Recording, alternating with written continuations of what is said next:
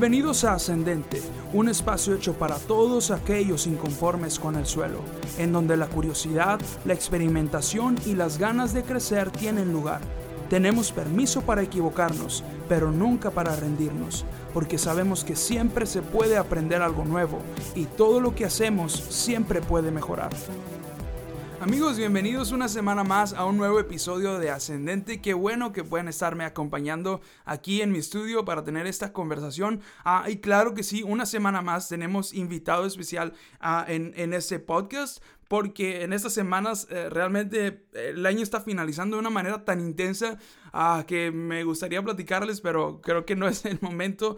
Ah, y, he tenido la oportunidad de, de, conocer y conectar con tantas personas también a través de, de este podcast, ¿no? Y, me encanta eh, tener estas oportunidades de compartir ah, conocimientos o aprendizajes que estoy adquiriendo de otras personas para que ustedes puedan aplicarlos en su entorno, en sus iglesias, en sus comunidades, eh, etc. Y el día de hoy tenemos unos invitados invitados muy especiales, verán, ellos son la familia Orozco, son Gabriel y Vanessa Orozco, ah, y vinieron con sus niños también, estuvieron aquí en casa ah, y también estuvieron en, en, en nuestra iglesia Fuente Agua Viva, donde ustedes son bienvenidos, estuvieron compartiendo lo que ellos están haciendo allá en Venezuela, a la situación que están teniendo allá en Venezuela también y la manera en la cual ellos están alcanzando literalmente a miles de jóvenes a través de cuestiones como el fútbol, como escuelas de baile, como escuelas de música, etcétera, básicamente a través de labor social, ¿no? Ah, y, ellos nos platicaban bastante acerca de su experiencia, de cómo ha sido el viaje hasta acá, de cómo la han pasado ah, y, realmente es una locura, es una locura de gente aventada totalmente. Mira que venir de, de, a otro país extraño con toda tu familia, solamente confiando en Dios, y, pero lo están haciendo por un propósito sumamente especial. Y, y quiero que, que te quedes a, escuchar todo el episodio porque aquí vas a ver también cómo puedes tú estar formando parte de lo que Dios ya está haciendo allá a través de sus vidas y cómo puedes también apoyar a, otros, a otras familias pastorales que están también allá eh, sirviendo y que realmente están luchando mucho porque se están topando con la realidad de que, ok, sí, las iglesias están creciendo, pero no tienen manera de sustentar lo que está sucediendo de las iglesias y, tampoco a sus propias familias. Entonces, ah, es una situación bastante compleja, pero que sin duda eh, siempre hay valientes que se levantan y yo realmente me quedé admirando muchísimo a la familia ah, de, de, Gabriel y de Vanessa, que tanto ellos como sus niños también son muy valientes, son niños muy valientes, son tremendos, pero ah, me encanta, eh, créanme que nos encariñamos mucho con esta familia, de hecho van a andar por aquí en Monterrey hasta creo que principios del próximo año, del 2020. Entonces, uh, si quieren contactarlos, pueden hacerlo también a través de un servidor, a través de ese podcast. Uh, y también eh, pueden seguirlos en Instagram. Tiene una cuenta enorme uh, que se llama Corazón Misionero. Déjenme, déjenme corroborarlo. por aquí lo tengo. Se llama Corazón Misionero, creo que sí. O Corazón Punto Misionero. Lo estoy corroborando en este momento. Permítanme tantito. no se me desesperen. por aquí está. Mm, Corazón.misionero, así es, corazón.misionero. Así pueden buscarlo ustedes en Instagram, estar siguiéndolos, estar al pendiente de lo que está sucediendo con su ministerio. Pero no los entretengo más, los invito a compartir esta conversación, a darle 5 estrellas en iTunes o en, o en Apple Podcast. Así es que los dejo con Gabriel Orozco y un servidor. Dios les bendiga. Y gracias Gabriel por estar acá, ¿cómo estás? Muy bien, uh, gracias Sergio por, por la invitación y no deseoso de compartir con todas las personas que te escuchan por medio de este de este canal y compartir un poco lo que Dios está haciendo. Genial, genial, me encanta, buenísimo. Ahora, eh, Gabriel, platícanos un poquito, ¿cuál es la razón por la que están ustedes acá en México? ¿Qué es lo que andan haciendo o qué los movió a venir hacia estos rumbos? ¿Qué andan haciendo por acá? Fíjate, jamás pensé estar por acá. Eh, planifiqué mi vida de una manera en Venezuela, donde somos... Ah, nuestra tierra natal. Soy hijo de, pastor, cuatro hermanos, todos pastores. Mi padre fundó la iglesia hace unos 30 años. Y bueno, no, yo me preparé y me capacité para estar allá, me entrené como pastor, estudié ingeniería, teníamos una empresa de construcción en Venezuela, vendíamos casas, financiábamos el trabajo. Eh, siempre me ubiqué y, y, soñé con estar en mi país y llevar el evangelio a mi país. Jamás pensé en esta vida de viaje. Pero no, mi país pasa un momento de crisis, vive una dictadura hoy en día. Ah, para ponerte un ejemplo, el salario mensual en Venezuela es de un peso 30 al día. Estamos hablando de 40 pesos al mes, te alcanza solo para media rejilla de huevos. Vivimos una dictadura, un comunismo muy fuerte. Iglesias siendo perseguidas, 80% de los venezolanos que comen una sola vez al día. Y bueno, una serie de complicaciones y dificultades que estamos pasando como nación, que nos ha llevado como iglesia a despertar, a, preguntarnos cuál es el rol que tenemos nosotros en nuestras sociedades como iglesia. Y vemos en Latinoamérica una potestad muy fuerte comunista que se está apoderando en muchas naciones, que quiere sacar a Dios de, de, de, la sociedad, ya suficiente con todos estos avances que estamos viendo de, del matrimonio homosexual, de, del aborto y una, una serie de, movimientos que han estado eh, eh, excluyendo a Dios de la sociedad. Y también ahora esta fuerte potestad que se mueve como el comunismo, que saca del centro a Dios y pone al hombre. Y bueno, estamos viviendo en Latinoamérica fuertes momentos en donde el cristianismo está siendo Ah, está siendo cuestionado, estamos siendo puestos a, puestos a prueba y nosotros debemos preguntarnos cuál es el papel y el rol que yo voy a tener en este momento. ¿Voy a simplemente ser un cristiano que está aislado, que está en una cúpula donde para mí nada está pasando voy a ser de aquellos que va a salir a enfrentar la realidad? Porque si no, a la larga va a pasar lo que sucedió en Venezuela. En el 97 era el país de Latinoamérica más rico, pero también el país de Latinoamérica con la menor cantidad de cristianos. Y la iglesia se cobijó en eso, los pastores se quedaron en su comodidad y 20 años después hoy ah, hay, hay un persecución a 17 mil iglesias cristianas. Entonces, como cristianos debemos decir, ¿qué hago? ¿Participo o no participo? Y si nosotros nos quedamos en una posición de comodidad, de confort, ciertamente eso nos va a pasar factura en algún momento. Porque vamos a empezar a ser eh, perseguidos, van a empezar a, decretar leyes en nuestros países que van en contra de, de, lo que creemos como cristianos. Entonces yo creo que es tiempo de, levantarnos, de trabajar y de buscar un rol activo en la sociedad, buscar a, eh, eh, impactar nuestra sociedades que están deseosas, tanto Venezuela como México, Colombia, Brasil, Sudamérica, Centroamérica, están pasando momentos de dificultad y nosotros como iglesia debemos enfrentarlo. Entonces hemos venido acá, estamos como familia misionera porque tenemos un ministerio en Venezuela que da alimentación semanal a mil niños venezolanos, damos evangelio a mil familias, ayudamos a sustentar, hemos fundado 16 iglesias cristianas que, que ayudamos a sustentar, hemos alcanzado más de 10 mil jóvenes, entonces tenemos una estructura que se llama evangelismo social, que es simplemente evangelizar, lo hablábamos en estos días, tú y yo lo conversábamos de ese evangelismo relacional o simplemente ese evangelismo de salir e impactar con los dones que tenemos, de servir a través del arte, de la cultura, del deporte, de la música, los que son empresarios, los que son médicos, abogados, simplemente usar esas estrategias que Dios nos ha dado y atender a las personas. Y ese es el evangelismo que estamos hablando, estrategias de evangelismo social, cómo impactar, cómo alcanzar una sociedad que cada día evoluciona más rápido, que cada día se cierra más, que cada día es más difícil y en eso estamos por acá. Wow, buenísimo. Y wow, la neta es que ahorita que, que platicamos y en estos días que, que, ayer que estuvimos en la iglesia, ustedes estaban platicándonos acerca de todo lo que están haciendo. Para mí, o sea, yo lo veo desde acá y digo, es una labor titánica que a veces hay iglesias con muchos recursos.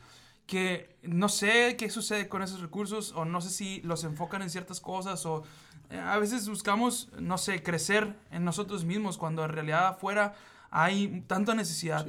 Ah, y, y, por ejemplo, veo a ustedes que están batallando económicamente porque ciertamente es una realidad. Eh, hay, ayer nos platicaban acerca de pastores que están allá eh, viviendo la realidad de que hay mucha gente que atender, pero pocos recursos para ellos mismos sustentar su familia, ¿no? Entonces, esto es difícil, pero aún así la labor que están haciendo es titánica y están alcanzando literalmente a, miles de personas. que iglesias con muchos recursos quisieran poder hacerlo, pero no sé, tal vez hay distracciones, la comodidad, ciertas cosas. Pero volviendo a un poquito, a ¿qué, ¿qué, es lo que ustedes están buscando al, venir a, estos rumbos? ¿Qué es lo que eh, están tratando de, lograr? Eh, en, por ejemplo, en países como México, estuvieron en Brasil, estuvieron en Colombia. tiempo. Primero que todo, buscar el apoyo, ¿no?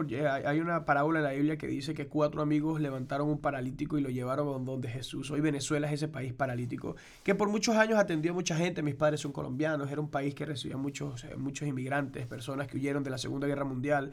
Hoy en día pasa un momento de crisis, un momento de dificultad, pero donde las iglesias están creciendo, donde la gente está buscando de Dios. Entonces, primeramente, buscar alianzas para seguir apoyando el lugar donde nacimos, donde Dios nos colocó, buscar personas que colaboren y ministerios que quieran ir, predicar, evangelizar. Y segundo, estamos creyendo por generar un avivamiento en la juventud, generar un avivamiento en el pueblo cristiano, primero encender a los jóvenes que tenemos y después alcanzar a otros jóvenes. Yo creo que vivimos tiempos... Eh, sumamente críticos en lo que es la juventud a nivel cristiano. Ah, ah, por ejemplo, estuve en Medellín, una iglesia de 3 millones de una, una, una, ciudad de 3 millones de personas y la iglesia más grande tiene 14 mil personas. Y, pero cuando tú vienes a analizar eso, esas 14 mil personas no representan ni el 0,5% de la población mundial, de, la, de, la población total de la ciudad. Entonces, uh, tenemos que analizar y ver que la, la, la, la Tierra el, aumenta en un ritmo acelerado. A, cada día hay más personas, cada día hay más desafíos, cada día hay tendencias, como por ejemplo el Halloween que toma más, más, más fuerza. Entonces como cristianos debemos salir de esa zona de comodidad y, y, buscar alcanzar más personas. Y especialmente los jóvenes están siendo atacados. Vemos cada vez que menos jóvenes quieren, quieren entregarse a, a Dios, quieren eh, dedicarse por completo, simplemente creen en Dios pero no tienen un rol activo en lo que es el Evangelio. Y yo cuando llamo un rol activo son personas que agarren, que caminen, que prediquen, que busquen la manera de impactar a otros. Muchos tienen un rol pasivo, simplemente ir a la iglesia, escuchar un mensaje, bueno, sigo con mi vida, pero no haces una diferencia. No haces un cambio en sociedades donde el mal está haciendo una diferencia, porque el que vende eh, drogas, el narcotraficante, o el que, o el que, o el que eh, roba, o el que tiene un rol activo en la sociedad. Está 24 horas vendiendo lo que vende, generando su maldad. El que está en una universidad, el joven comunista que está en una, en una, en una universidad está completamente hablando todo el tiempo de sus ideologías marxistas, de sus ideologías leninistas, comunistas. Entonces el mal está actuando activamente en nuestra sociedad. Y muchas veces cuando analizamos como cristianos nos damos cuenta que somos cristianos pasivos, simplemente recibimos para nosotros y no generamos. Y yo creo que tenemos que despertar porque en unos años vamos a mirar atrás y vamos a decir qué pasó con la iglesia. Y hay gente que está trabajando, lo sabemos, pero un 70-80% no está participando de forma activa y yo creo que es un tiempo no, no de los grandes ministros, de los grandes caudillos, de, de los grandes hombres.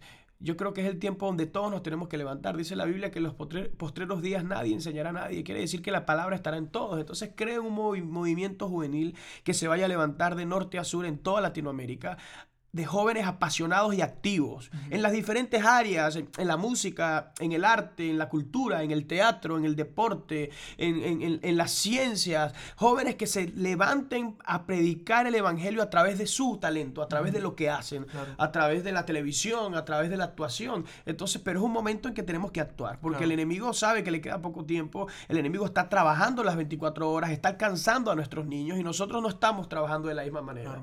Tenemos que ser activos. Entonces estamos orando y creyendo en un ayudamiento en la juventud cristiana. Es el momento que la juventud tome el rol de liderazgo que le corresponde en la sociedad. Vivimos tiempos totalmente distintos a unos hace 40 o 50 años. La, forma de pensar, la forma de vestir, la forma de actuar, la forma de comunicarnos, todo ha cambiado.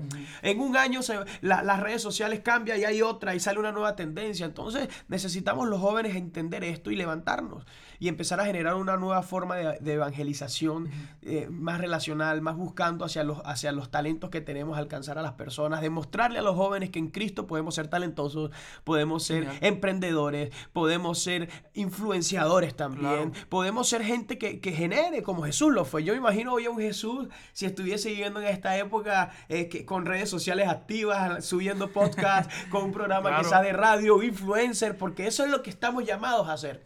No pensar ah, Cristo viene pronto, listo, vamos a dormir. No, Cristo viene pronto, hay que trabajar más, hay, que, hay que predicar más. Y creemos que este llamado es para los jóvenes, que somos los, el motor, somos los que traemos la frescura, pero tenemos que empezar a, movernos entre nosotros. Claro, y, me encanta lo que ustedes están haciendo. Digo, ayer nos mostraban algunas imágenes ah, y lo que está sucediendo allá, lo que están haciendo de, a, veces hasta distancia, ¿no? Y, y, es impresionante la cantidad de gente que atienden. Y algo que a mí me llamó mucho la atención y, lo cual, honestamente, tengo poco de, estarlo aprendiendo es acerca del evangelismo relacional. Estaba platicando con, con, con, un amigo pastor ah, y, me platicaba sobre, sobre métodos que usan en su iglesia, acerca de, de, por ejemplo, de grupos de ciclismo, grupos de videojuegos, en donde se reúne la gente con temas en común. y a través de eso forman relaciones y pueden compartir la palabra. Eh, es decir, no es solamente vas, tocas una puerta, haces un evento al aire libre, no porque la, tienes una relación con la persona y te conocen. Y ustedes, me encanta que, que ayer nos enseñaban también a... lo hacen a través precisamente de talleres de música, de danza y de, y de fútbol sobre todo, ¿no? Y, y, y, me, y yo quedé impresionado cuando vi que ah, eh, tienen un equipo de fútbol que es totalmente profesional de, de, la Liga de Venezuela, que está registrado con la FIFA, todo. O sea, es impresionante, bro. O sea, eh, ¿cómo, platícanos un poquito, cómo nace esto o cómo se dan cuenta de esta herramienta que ustedes pueden utilizar y, y cómo podríamos nosotros tal vez utilizarla también, porque es interesante. Fíjate, la, la, la, sociedad humana está basada en relaciones humanas. Claro. Ah, todos, sin excepción, tenemos algún, algún círculo social al que pertenecemos, al que le gusta el rock, al que le gusta a las artes, al que, al que, al que los gamers que están jugando todo el tiempo, hasta ellos tienen su, su comunidad. Entonces, la Biblia nos habla de esto, claro, fue escrita hace, hace miles de años y nos habla con cuerdas humanas los atraje, con cuerdas de amor, lo que nos está diciendo es con relaciones humanas los atraje. Y, y en los últimos 50 años, la sociedad ha evolucionado de una forma tan rápida que las formas de evangelizar que hemos tenido de hace unos años, las tradicionales, ya no nos están funcionando. Y cuando vemos la palabra no cambia, es la misma ayer, hoy, siempre. Pero la manera de evangelizar tiene que cambiar. Vayamos a Jesús. Jesús llega en un momento donde los estudiosos de la, de, de, la ley, de la Torá, eran los fariseos, eran ah, los escribas, eran personas que estaban totalmente metidos en una sinagoga, se, escribían por todos lados la escritura, tenían una forma de vestir particular y era prácticamente un círculo aislado. Eran los únicos que tenían la potestad de hablar, estos, estos fariseos. Entonces estos maestros de la ley, Jesús empieza a evangelizar y se va a Galilea, se va a un mar y agarra un pescador como Pedro y agarra un recaudador de impuestos y entonces él cambia la forma tradicional de evangelizar porque se dio cuenta que la sociedad de la época religiosa estaba totalmente divorciada de la, de, de, la sociedad de ese entonces. La, cúpula que, llevaban los maestros, los rabilos, los, fariseos, ah, estaban totalmente aislados del sufrimiento que estaba teniendo el pueblo de Israel bajo el imperio romano. Entonces cuando llega se da cuenta de una, de una cúpula religiosa que están metidos en su sinagoga, totalmente divorciados y separados de, los problemas de las personas, que no tenían relaciones, con, eh, relaciones humanas con las personas, no interactuaban, entonces la gente no estaba divorciada de, la ley. Ah, ah, ¿será que va a venir un Mesías? Bueno, ¿será que va a venir? Ya era cada vez menos lo que creían. Entonces Jesús llega y dice, ¿sabes qué? Hay que ir donde está la gente, hay que ir donde está la necesidad. Se aleja de los fariseos, se aleja de la sinagoga y se va a Galilea, se va a los montes, se va al desierto, predica sobre un barco, imagínate tú predicando sobre un barco y dándole alimento a miles de personas. Claro, por eso los fariseos lo querían matar, porque les, arruinó el les arruinó el negocio, ¿me entiendes? Él llegó y quebró, pero ¿qué nos está enseñando? La palabra es la misma, no cambia, pero la manera de evangelizar tiene que evolucionar, porque nuestras sociedades van evolucionando, porque cada país tiene dificultades, porque cada momento de la historia tiene sus pros, tiene sus, tiene sus causas, tiene sus efectos. Entonces él dice, hay que cambiar, y él fue un revolucionario en la manera de evangelizar, totalmente, nunca se había evangelizado de esa manera. Entonces viene a nosotros como iglesia en un siglo XXI donde estamos viviendo ah, la, era de a un joven a los 8 o 9 años maneja perfectamente redes sociales, maneja perfectamente la tecnología. Eh, y estamos sufriendo las consecuencias también de una cultura que se levantó mucho tiempo en la iglesia cristiana de no estudies porque Cristo viene pronto. Sí, hay que sabemos que Cristo viene pronto. Entonces, pero ¿qué pasó? Gente se dejó de preparar, gente dejó de impactar las esferas sociales. Por ejemplo, podemos ver por qué ha crecido tanto la homosexualidad.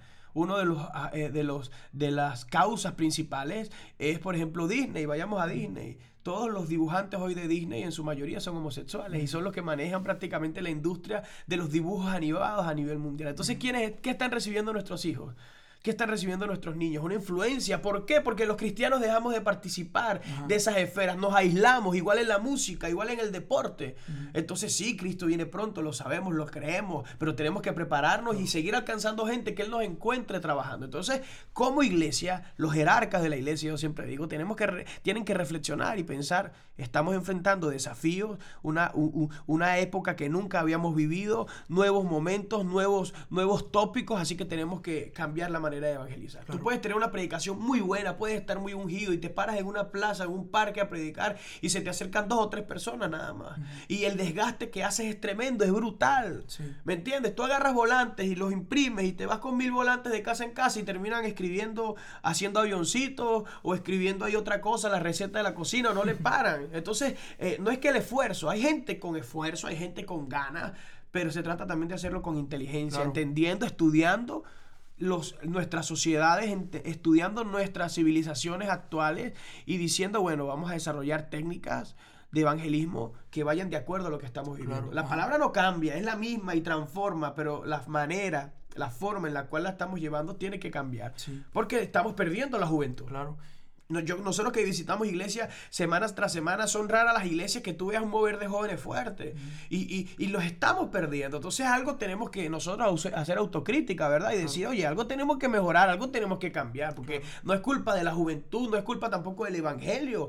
El Evangelio sigue teniendo poder, pero tenemos dos, la, la iglesia y la sociedad. Pero los puentes de conexión, de intercomunicación entre la sociedad y la iglesia se han roto y nosotros tenemos que volver a construirlos. Claro. ¿Me entiendes? De otra manera, hay, hay que eh, meter un puente entre la iglesia, el evangelio y nuestras sociedades, porque se ha roto en muchos lados y muchos pastores no han encontrado aún cómo enlazarse con la sociedad. Se quedaron atrás unos 20 o 30 años y la sociedad evolucionó, entonces las mismas técnicas que usaban antes ya no funcionan, entonces hay que volver a construir ese puente de conexión entre el evangelio y la sociedad actual, entre la juventud actual. Sí se puede a través del arte, de la música, del fútbol, a través de los que son empresarios, o, el que da, o el que es coaching motivacional, o el que es médico. Hay una manera muy fácil y es atender. La Biblia lo, lo dice, lo dijo Pedro, no tengo oro ni plata, pero lo que tengo, eso te doy. ¿Qué está diciendo? Yo tengo talentos.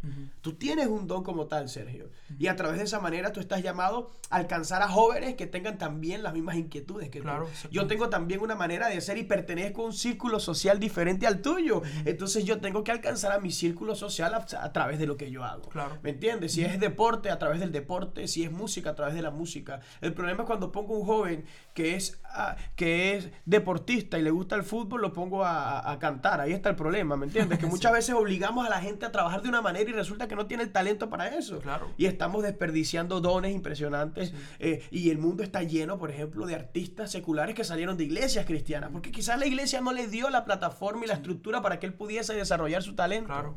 Porque creo que, creo que en cierta forma vivimos Ah, o muchos viven pensando de la manera de que la única forma en la cual tú puedes servir a Dios es, es en alabanza, es si predicas, es como pastor, como maestro, cuando en realidad se necesita, se necesita pueblo de Dios en todos estos círculos, como tú dices. Ah, y, y, y, tengo una manera de, de verlo muy sencilla.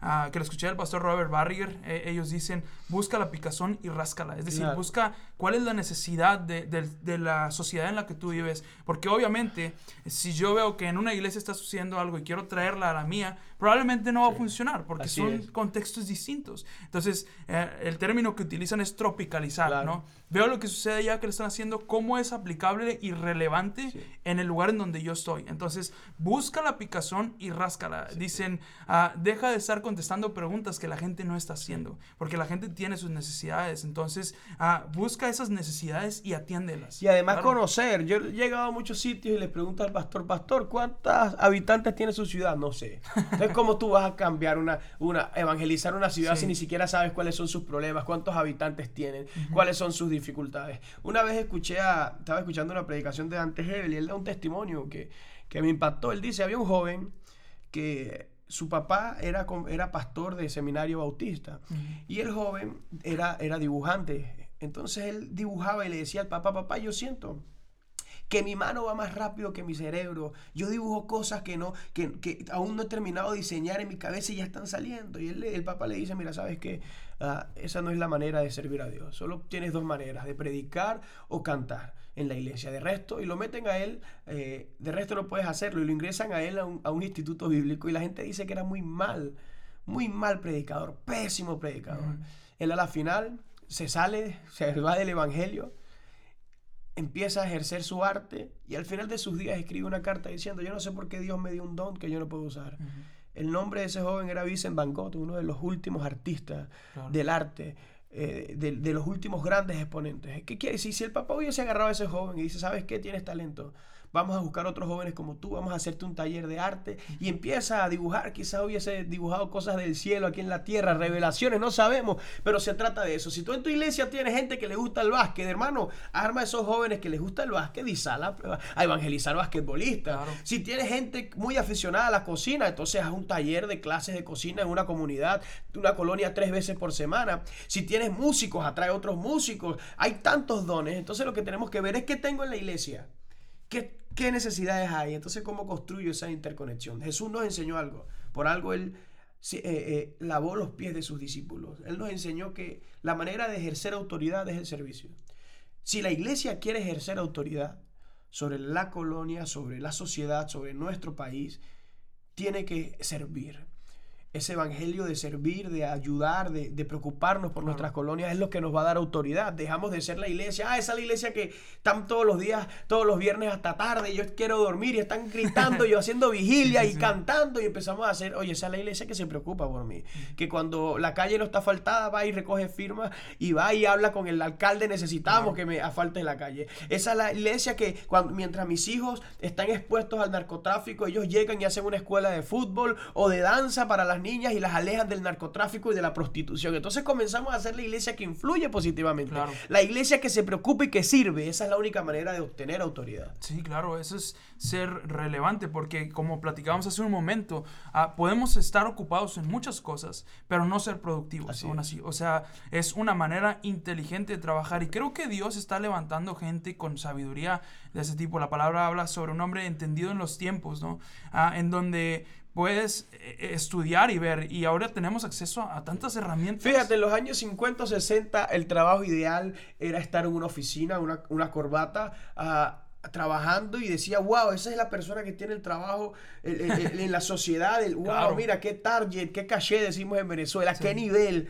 Hoy en día eh, el, trabajo ideal es tener un trabajo ah, libre en que puedas trabajar en tu casa, que puedas trabajar en tu carro, que puedas atender los clientes vía telefónica. Y si ya tú estás en una oficina, vas quedando como, como retrasado. No, tienes que buscar, tienes que buscar algo mejor porque ya, ya ha evolucionado, ¿me entiendes? ya las redes sociales, el negocio de la tecnología, de, la comunicación, del emprendimiento, ¿cómo ha cambiado todo rápidamente? Entonces nosotros debemos ver en qué sociedad estamos como iglesia y ver que el problema no es el Evangelio. Dios sigue haciendo milagros Dios sigue teniendo poder, sigue sentado en su trono y sigue rigiendo la tierra y los cielos y sigue gobernando.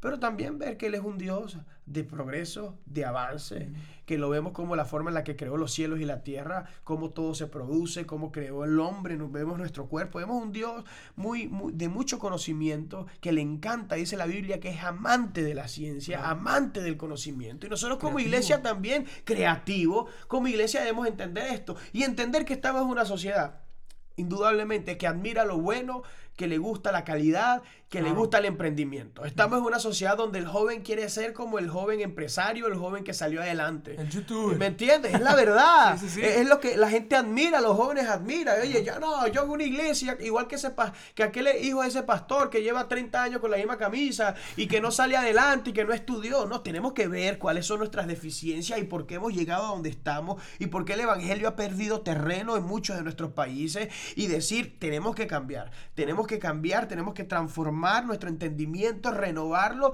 y entender que si queremos impactar la sociedad tenemos que hacerlo con calidad, con nivel, con buena música, con buen arte, con buen teatro, con buena televisión, con buena radio, con buen deportistas cristianos que impacten, empresarios con nuevas ideas, porque eso es Dios, eso es Él, Él es un Dios de conocimiento, un Dios de emprendimiento, un Dios de excelencia, que le gusta lo bueno, que seas cabeza y no cola, rey de reyes, señor de señores, príncipe de paz, principio y fin, alfa y omega. Sea, el papá de los helados, decimos en Venezuela. el más duro de todos, ese es él. Y nosotros como iglesia tenemos que seguir lo mismo. Claro, exactamente. Nuestros talentos, desarrollarlos al máximo. Si a ti te gusta la, música, entonces métete 10 horas diarias y dale teclado hasta que seas el maestro en, piano, ¿me entiendes? Eso, eso es lo que Dios quiere. Porque ha habido una, una separación entre la iglesia, una, hemos, yo digo que hemos construido una cúpula un, reino pequeño en la sociedad. Entonces nosotros estamos como cristianos, ah, Dios te bendiga, yo te amo, y, nos las pasamos toda la vida entre nosotros, predicándonos nosotros, evangelizándonos nosotros, haciéndonos congresos nosotros, ah, y los que están afuera, ¿qué? hey, Dios nos llamó a ser sal de la tierra y luz del mundo, rompe esa estructura, esa cúpula y sal. Ah, pero es que vienen los desafíos, ¿cómo lo hago? El tiempo, la entrega.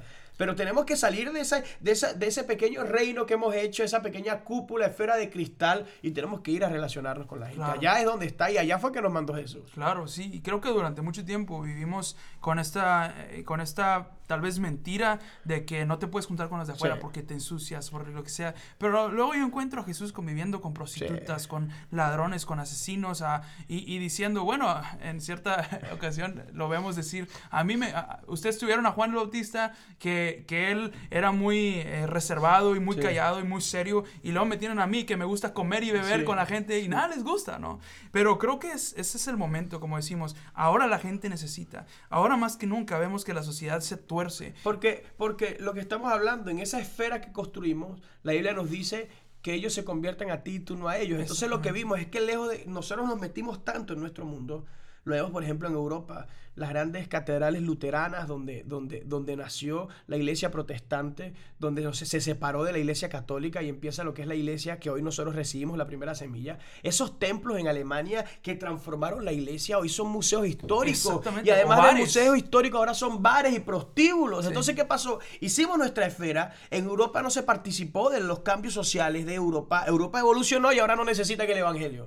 Hay mucho peor. Entonces, en nuestra esfera, lo que hicieron ellos fue el enemigo se metió dentro. Y no, nosotros tenemos que salir e impactarlos a ellos, no permitir que ellos nos impacten. Claro. ¿Me entiendes? Eh, si eh, nos metemos en, una, un vaso de cristal y nuestros hijos de pastores se van, los hijos de los ministros se van, porque el enemigo del mundo se mete. Por eso tenemos que tener, digo, una actitud activa. Una actitud, dice el, reino de los cielos sufre violencia y los valientes lo arrebatan. El cristianismo es de actitud, es de, de constantemente, diariamente buscar impactar, buscar ejercer influencia, buscar hacer algo distinto, que trascienda, como se llama tu, tu, tu podcast, de trascender, de ascender a, algo nuevo, ¿me entiendes? Entonces, eh, si nosotros tenemos una actitud pasiva, el enemigo se va a meter, nos va a dañar, nos va a robar nuestras ovejas, nos va a, a robar nuestros hijos, pero si nosotros tomamos una actitud activa, de ejercer influencia, de cambiar, más bien van a ser la gente, las personas se van a convertir a nosotros. totalmente. Y ahora, eh, cambiando un poquito el tema, anoche que estábamos platicando, que estábamos cenando, ustedes nos estaban platicando ah, sobre su trayectoria, sobre lo que han vivido en estos meses que tienen afuera de Venezuela, recorriendo eh, el continente, recorriendo Centroamérica, Sudamérica. Ah, y, y, yo, honestamente, cuando ustedes nos, nos platicaban unas cosas tremendas que les sucedieron en el camino, yo decía, wow, porque ustedes nos platicaban sobre cómo eh, personas que tienen años en el ministerio eh, cerraban puertas, eh, los sacaron literalmente a la calle una noche con lluvia. Ah, y yo dije, ¿cómo es posible que, que nosotros seguimos haciendo o tomando, uh, ¿cómo, ¿cómo lo podríamos llamar? Actitudes que no producen o que no ayudan al crecimiento del, del Evangelio. Platícanos un poquito acerca de, de, algunas de estas experiencias que tuvieron Ah, porque honestamente me impactó. Yo para mí nunca había visto eso, te lo, te lo puedo decir. Pero escucharlo de esta manera, digo yo, wow, qué, qué amor nos hace falta, ¿no? En casa, en, entre familia, pues. Fíjate, este, dice la Biblia que Jesús recorría aldeas y predicaba en los pueblos sanando. Y viendo las multitudes le dijo a sus discípulos, que sentía compasión por ellas porque estaban como ovejas sin pastor. Y la palabra compasión significa sentir el dolor del prójimo. Nosotros nos ha tocado salir, claro, estuvimos dentro, hemos estado en los dos, en las dos esferas, hemos estado como pastores en nuestro ministerio, en nuestra zona de confort, en, nuestra, en, nuestra, en nuestros planes, en lo que Dios diseñó para nosotros.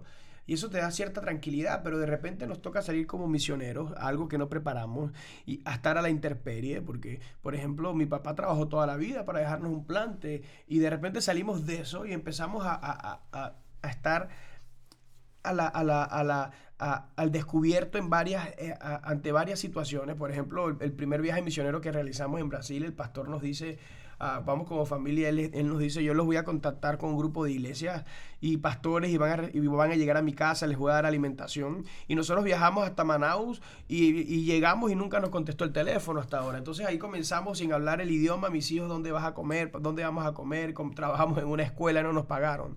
Eh, una vez estábamos en Colombia, Bogotá, y un pastor nos invita a comer y cuando llegamos nos dice, ¿ustedes son venezolanos? Sí, él dice, yo soy alérgico a los venezolanos. Nos puso a comer fuera de la casa y mientras tanto él estaba adentro con sus amigos y nosotros afuera. Recuerdo que allá mismo nos tocaba recorrer un día, un pastor me invitó a un congreso y atravesamos la ciudad, vamos caminando bajo la lluvia y cuando llegamos, el pastor nos dice, bueno, siéntense ahí, yo venía con mi esposa y mis tres hijos y él venía con otro misionero que venía de Estados Unidos y fue, lo buscó al aeropuerto, lo, lo, sentó ahí, lo, lo, puso en primera fila. Al terminar, nosotros, bueno, ¿qué hacemos? No, listo, váyanse. Nos fuimos otra vez bajo la lluvia y él agarró al, al, al, a ese misionero que venía de Estados Unidos y lo, lo montó otra vez en su carro, lo llevó al hotel, lo llevó a comer. Entonces, lo que es la diferencia entre ser un venezolano o ser un gringo, entre ser un europeo, ¿me entiendes? O ser un latino. Entonces, nos damos cuenta que como iglesia también el enemigo y, todos estos, y todos estos patrones que nos inculca la sociedad también ha afectado la iglesia, ha afectado muchos corazones de,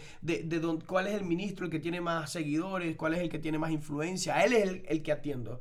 Eh, entonces nos hemos dado cuenta y hemos dicho, si eso es con nosotros, que somos ministros, hijos de pastores, yo tengo toda mi vida en el cristianismo, imagínate con alguien, con la prostituta, imagínate qué actitud voy a tener con el delincuente y con el drogadicto. Si eso lo tengo con un hijo de Dios que viene con su esposa y sus tres hijos, imagínate cómo voy a reaccionar ante el leproso, ante el que viene con una enfermedad. ni siquiera me voy a acercar a él. Entonces nos ha llevado a reflexionar así, muchas experiencias. Hace tres semanas estábamos en Puebla y la hermana salía todos los días en la mañana y nos decía, tienen que regresar en la noche porque yo no puedo dejarles las llaves de la casa, tienen que salir. Y un día estábamos en, la ciudad, se nos hizo tarde, nos, em, eh, nos, cayó lluvia, empezó a llover, el hermano que nos iba a buscar no nos, no nos atendió y llegamos como a las diez y media y ya estaba con la, en la puerta de la casa esperándonos diciendo, estas no son horas de llegar, no nos preguntó ni siquiera qué nos, qué nos había pasado y nos sacó a las diez y media de la noche de la casa, en una ciudad donde no conocíamos a nadie y a las dos de la, de, la, de la madrugada fue que un pastor nos atendió para llevarnos. Entonces nos hemos dado cuenta que la iglesia ciertamente ese mismo encerrarse en sí misma y hacer nuestras estructuras, hacer nuestro mundo, aparte también ha hecho que el corazón de muchos se endurezca. Porque lo que permite que tú tengas un corazón sensible es el contacto humano.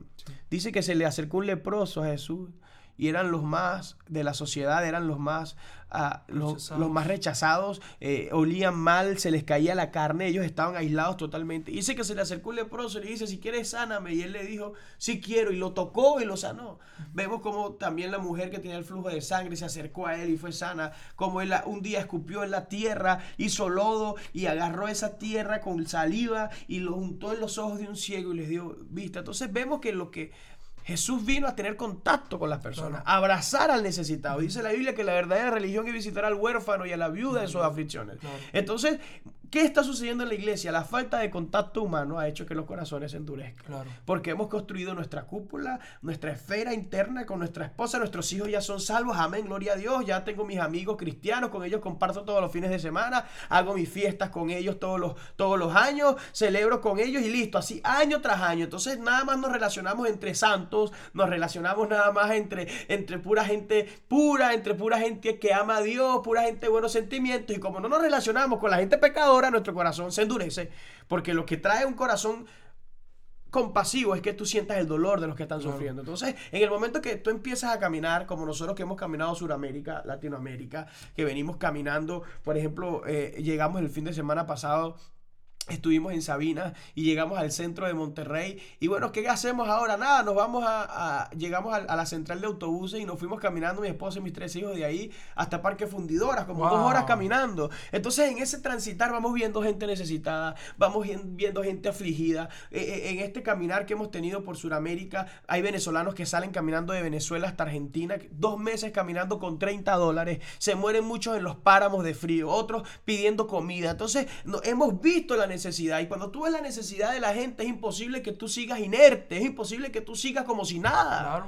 Si tú eres un verdadero cristiano, cuando tú ves a alguien afligido, tú lo atiendes porque sientes su dolor. El problema es que estamos en una oficina todo el tiempo como cristianos, estamos en nuestro mundo y no tenemos contacto con la sociedad. Y entonces, ¿cómo los vamos a salvar? Entonces, para mí, el corazón compasivo, sentir el dolor del prójimo, viene como resultado de relacionarte con la gente.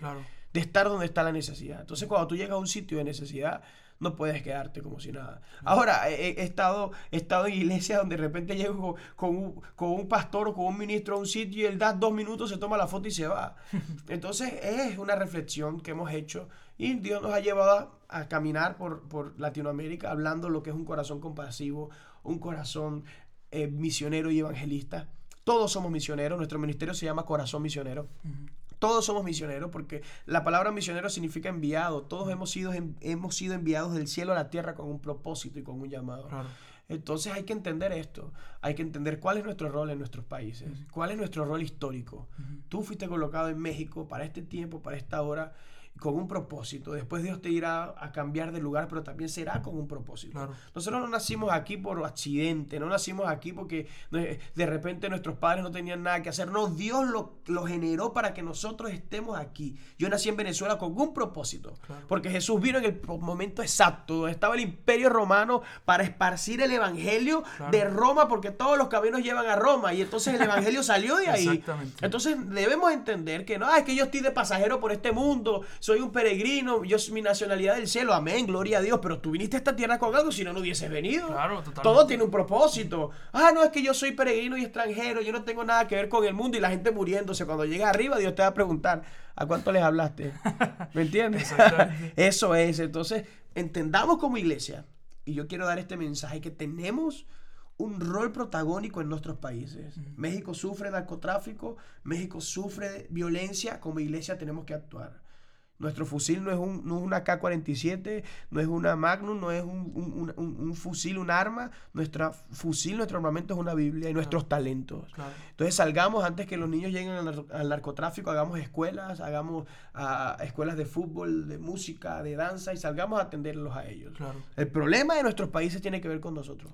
Si no actuamos, va a pasar lo que pasa en Europa y lo que está, pasó en Cuba y lo que pasó en China que las iglesias no se está prohibido el evangelio. Y hacia allá quiere caminar el enemigo. Entonces, ¿qué vamos a esperar? ¿Que en México ya no se pueda hablar del evangelio? ¿Qué vamos a esperar? ¿Que nos cierren y nos empiecen a perseguir y, prohibido hablar de Jesucristo? No, no, tenemos que actuar ahora porque la cosa es con nosotros. Yo siempre digo, hermano, la cosa es contigo. Lo que está pasando en este país es contigo. Tú eres, tienes la solución, así que tómalo contigo y sal.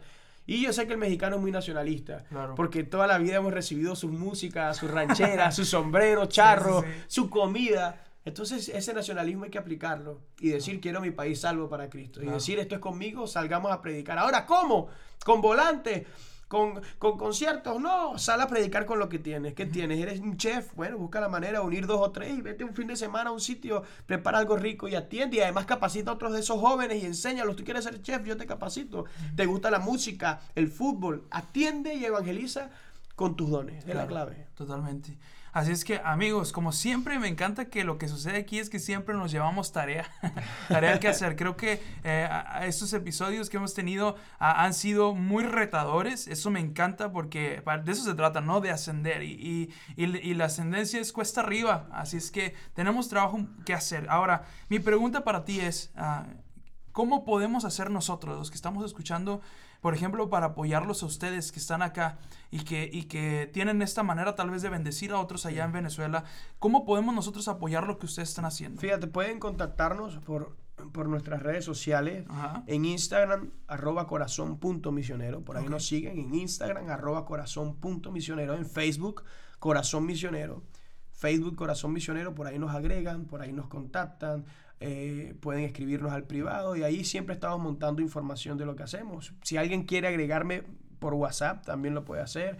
Pueden eh, agregar nuestro, nuestros teléfonos, más 58 424 815 3835, es el número de WhatsApp, por ahí pueden agregarlo. Más 58 424 eh, más 58 más 58, 815 3835. Por ahí, acuérdense de colocar el más 58 y bueno, ahí nos agregan y nos siguen y estamos en contacto de visitarlos, de predicar y relacionarnos con ustedes. ¿Van a estar aquí en México todavía un buen rato, ¿verdad? Sí, vamos a estar aquí en México, tenemos permiso hasta febrero, pero podemos prorrogarlo por tres meses más, así que la idea es poder compartir, eh, buscar a iglesias donde hablar, donde ministrar y también poder relacionarnos con otros grupos de jóvenes para hacer congresos, para hacer tiempos de intimidad para compartir lo que Dios nos ha dado, lo que Dios nos ha permitido tener. Claro, así es que ya lo saben amigos, si tienen la oportunidad ah, de bendecir o de apoyar este ministerio que honestamente yo sigo impresionado con lo que está sucediendo ah, y quieres ser parte de esto que, ya, que Dios ya está haciendo, que hemos hablado acerca de eso, ¿no? Eh, nosotros decimos, Señor, haz algo conmigo, pero a veces nos toca ser parte de algo que Dios ya está haciendo. Entonces ya podemos apoyar de alguna manera el reino aquí en la tierra. Ah, así es que amigos, ya lo saben tienen por ahí redes sociales. Ah, también pues pueden eh, estar en contacto con nosotros a través de Instagram, a través de Facebook, Sergio Casas Jr. guion bajo oficial. Ahí, nos ahí, estamos en contacto. Ah, y si quieren algo más de información al respecto del ministerio ah, de ellos, eh, pues pueden contactarlos también a través de nosotros. Estaremos contentos de, de, apoyar todo lo que tiene que ver con el reino de Dios. Así es que, amigos, muchas gracias por escucharnos esta semana. Eh, nos vemos el próximo jueves continuando con la serie nuclear aquí en Ascendente y que Dios les bendiga.